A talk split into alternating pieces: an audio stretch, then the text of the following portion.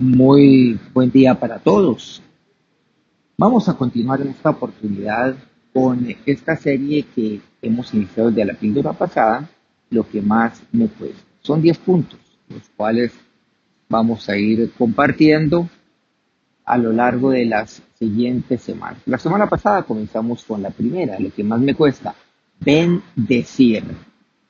No olvidemos que eso es lo que nos dice la palabra de Dios, fundamentado en eh, Mateo 26 y 1 Corintios 11, o sea, en la cena del Señor. Recordemos aquella cena que es denominada como la última cena del Señor, cuando ellos eh, comieron del pan y tomaron de la copa, pero muchas cosas ahí acontecieron. Nos dice aquí la palabra de Dios que el Señor, Mateo 26, versículo 26, tomó el pan y bendijo. Primer punto, el Señor ahí en la mesa me enseña lo que es el bendecir. Y me cuesta bendecir. Me cuesta el no hablar mal. me cuesta el no maldecir. Vamos a pasar el día de hoy a nuestro siguiente punto. El segundo, dice la palabra de Dios aquí mismo en este pasaje que él tomó el pan y bendijo y lo partió.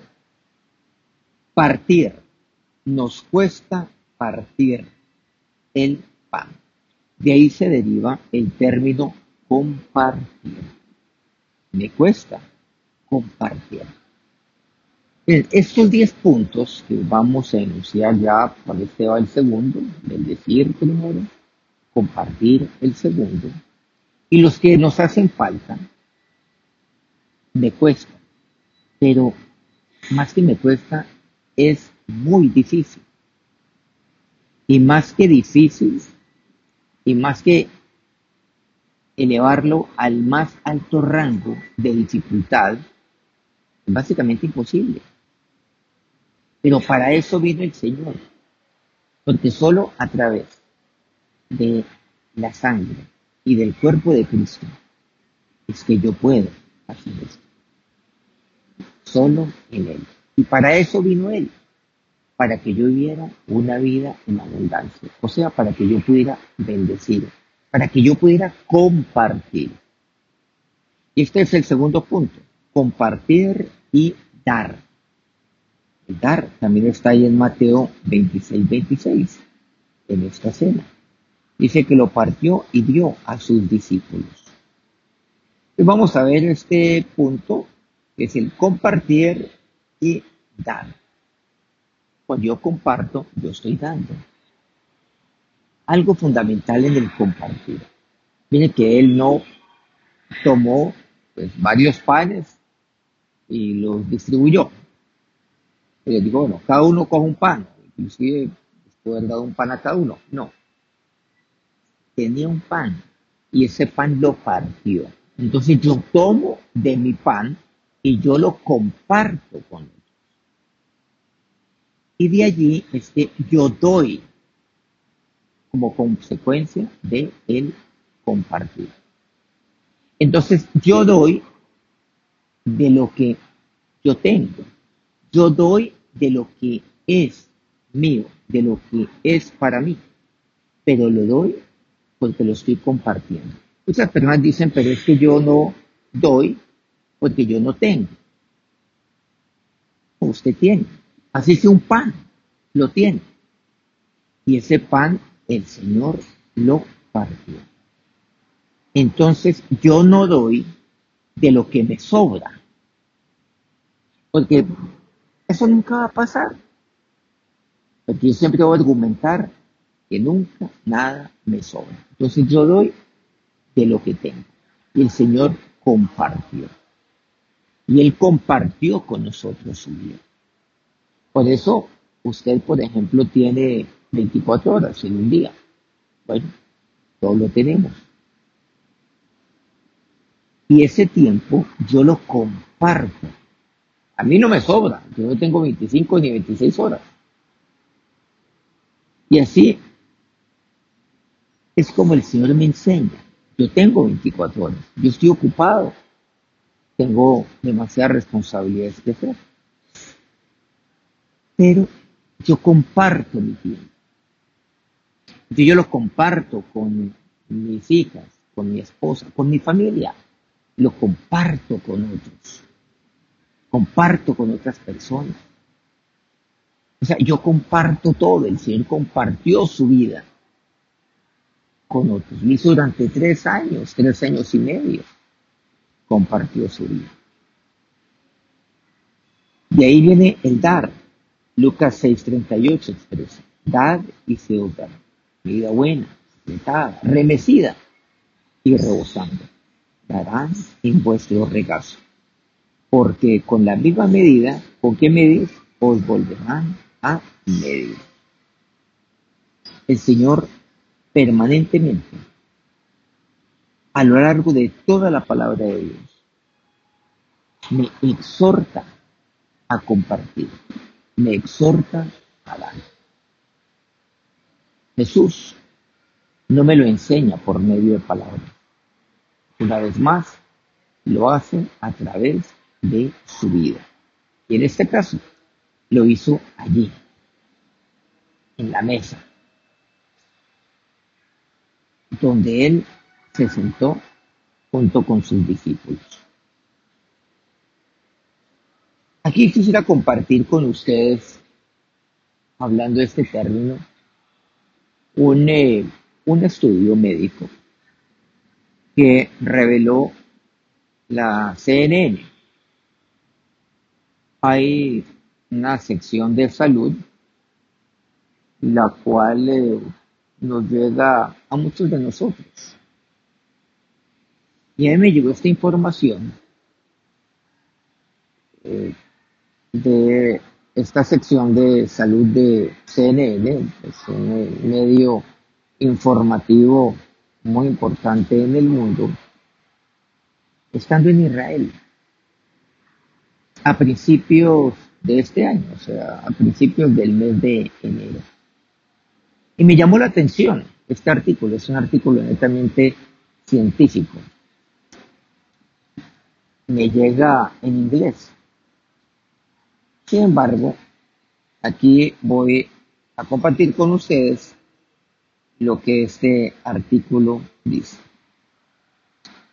Dice así, se titula, las buenas acciones podrían reducir el dolor físico. La ciencia ha demostrado, inicia este artículo, que el comportamiento altruista, el poner el bienestar del otro antes que el mío, sin esperar nada cambio, mejora nuestra salud. El ofrecerse ha evidenciado que disminuye el estrés y mejora la depresión. Puede reducir el riesgo de deterioro cognitivo. Inclusive, nos puede ayudar a vivir más.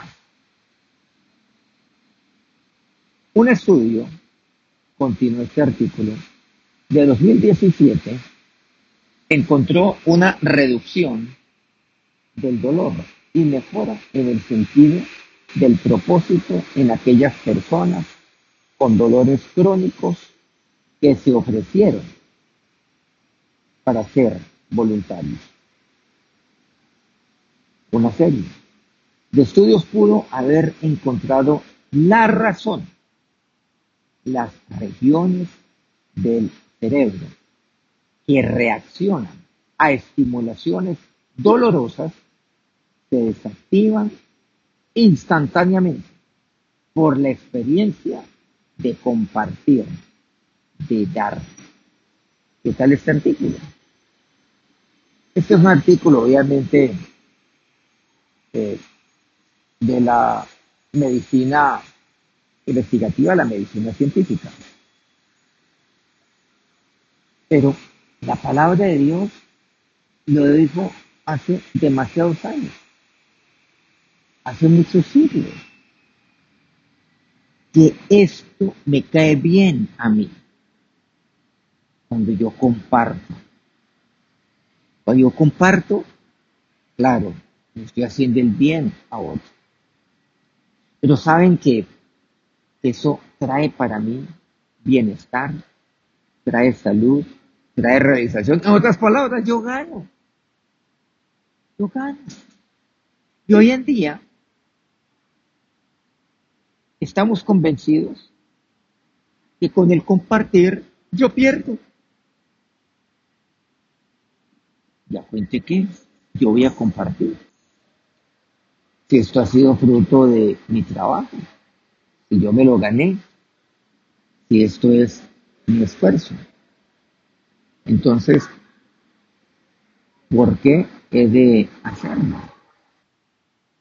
Y precisamente eso me lleva a vivir de manera prevenida, mirar de un lado para el otro. Todos me quieren quitar, todos se quieren aprovechar. Y, y eso enferma también. Pero miren lo que encontramos en su palabra. La importancia de partir, de compartir. En tercer lugar, siendo el primero bendecir, segundo compartir y dar. El Señor nos enseña aquí mismo, en Mateo 26, 27, de este pasaje no nos hemos eh, salido, y Miremos ahora 1 Corintios 11, que tiene que ver exactamente con el mismo tema, la, la, cena, la cena del Señor o la Santa Cena, como queramos denominar. Dice, y tomando la copa y habiendo dado gracias, les dio diciendo, bebed de ella todos, habiendo dado gracias. La gratitud. La palabra de Dios habla acerca de acciones de gracias. Y esto cuesta demasiado. Esto es algo que es imposible. La gratitud es demasiado escasa en la tierra. No la hay. Cada vez hay que buscarla como una aguja en un pajar.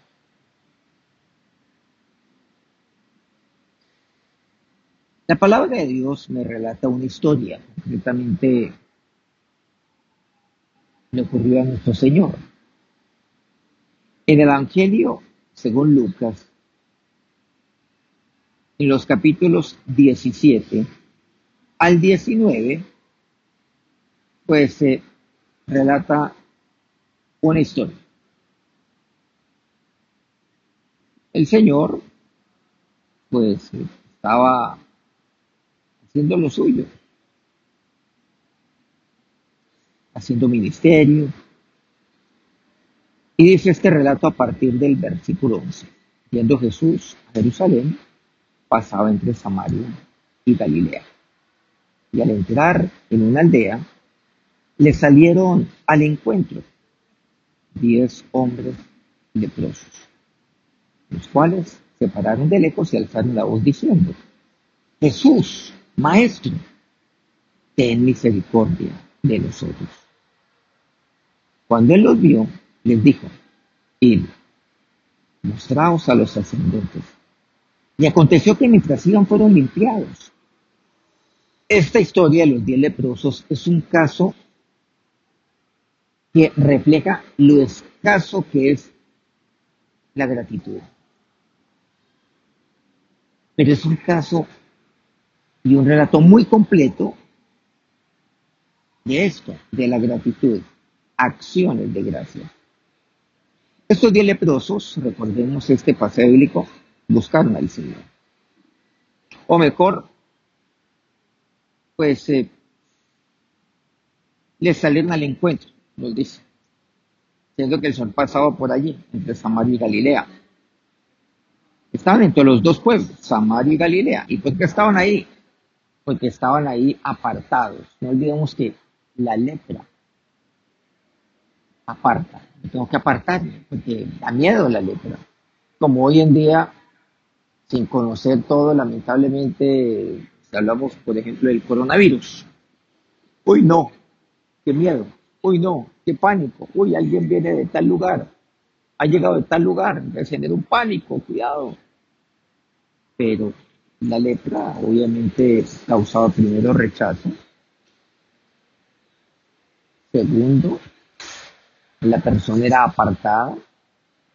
Y tercero, el leproso experimentaba soledad. Entonces entre ellos se juntaban hasta que llegaron a ser diez. Este caso estaban entre Samaria y Galilea, o sea, como que ni aquí ni allá, tenían que estar como por ahí en la mitad, apartados de todo el mundo. Salieron al encuentro del Señor, y salieron ahí al paso. Yo pasaba por allí. ¿Y qué les dice ellos? Le dicen ellos al Señor, bueno, ten misericordia de nosotros.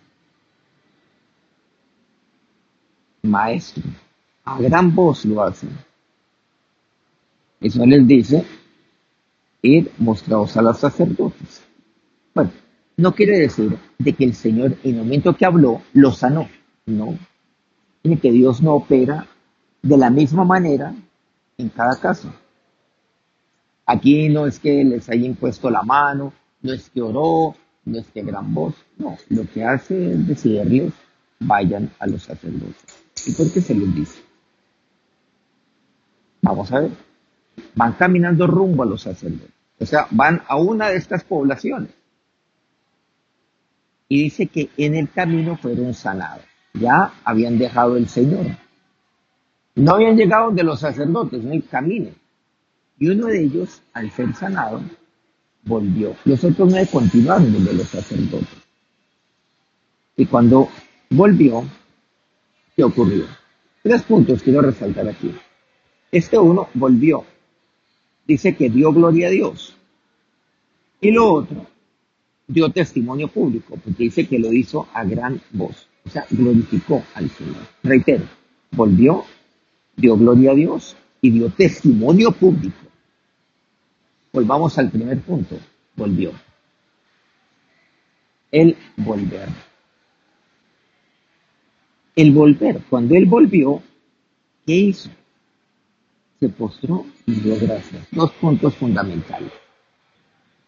Se volvió. ¿Pero se volvió para qué? Mucha gente vuelve a Dios para quejarse. Vuelve a Dios para culparlo. Este volvió. Dice que se postró rostro a tierra. Y segundo, le dio gracias. Solo uno de diez lo hizo. Luego, ¿qué hizo? Después de volver, dio gloria a Dios. Y luego dice que lo hizo gran voz, para que todo el mundo lo oyera. Los otros diez no volvieron.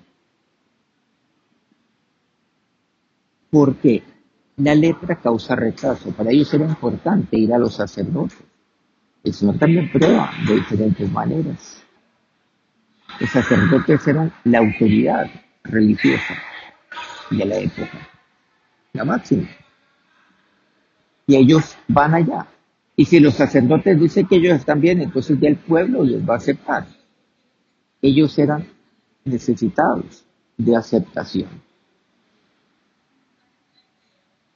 y querían la aceptación del pueblo. Y en el, en el mundo encontramos que la gente es muy necesitada de aceptación. Y por aceptación hacen lo que sea. Aquellos sacerdotes que los rechazaron, ahora fueron a ellos a decirles, acéptenos. Y los aceptaron, claro, porque ya su letra había sido limpia. Y el pueblo los podía aceptar, qué maravilla, pero no volvieron. En otras palabras, casi que podríamos decir que se postraron frente a los sacerdotes. Y le dieron gracias a los sacerdotes, no por haberlos sanado, porque fue el Señor que lo hizo, sino por aceptarlos nuevamente. De aquí deducimos todo esto y no le dieron gloria a Dios como aquel único leproso, el samaritano, sino que pues le dieron gloria a los sacerdotes, porque veneraban a los sacerdotes. No era un testimonio público, ni tampoco privado del Señor. Cuando yo no doy gracias, la gloria es para mí, o es para otros. La gratitud es una manera de yo glorificar al Señor. Finalmente, pues los aceptarían a estos nueve. ¿Y qué pasó entonces con estos nueve? ¿Dónde están? Jesús le dice, no son diez los que fueron limpiados. Y yo sabía que en el camino iban a ser limpiados. ¿Y los nueve dónde están? No hubo quien volviese y diera gloria a Dios, sino este extranjero, este samaritano. Pero la gratitud cuesta demasiado. Es imposible. La gratitud es escasa. Y este samaritano nos da un ejemplo maravilloso de gratitud. Es agradecido. Agradecido siempre con Dios. Agradecido también con aquellas personas que, se le han tendido la mano, con sus padres, y con todos aquellos que le han tendido la mano. Qué triste es ver que aquellas personas que seguramente han sido auxiliadas, han sido ayudadas, después se convierten en aquellos que envidian, que codician, que odian al que les ha tendido la mano. Aquellos los cuales hablan mal de quienes los ayudaron. No hay gratitud. Por eso hay que agradecer. Tres puntos. Bendecir, compartir, dar y agradecer. Esto es lo que el Señor nos enseña. Ahí, en su cena, en su mesa. Siéntese. Siéntese ahí a la mesa del Señor. Y cuando usted se sienta a la mesa del Señor, entiende lo que es el cuerpo de Cristo, la sangre del Señor. Y por medio de ella, de la sangre de Cristo, es que usted puede tener una vida de gratitud. Que Dios los bendiga ricamente.